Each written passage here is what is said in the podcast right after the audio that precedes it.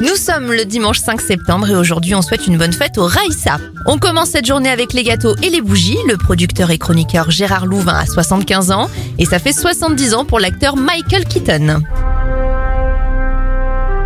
Les événements, la sonde spatiale Voyager One est lancée en 1977. En 1980, c'est l'inauguration en Suisse du Saint-Gothard 17 km qui a longtemps été le plus long tunnel routier du monde. Et puis Mère Teresa disparaît en 1997. Un dernier anniversaire pour terminer, celui du présentateur culte de l'émission Sa Cartoon, Philippe Dana. Il a 62 ans.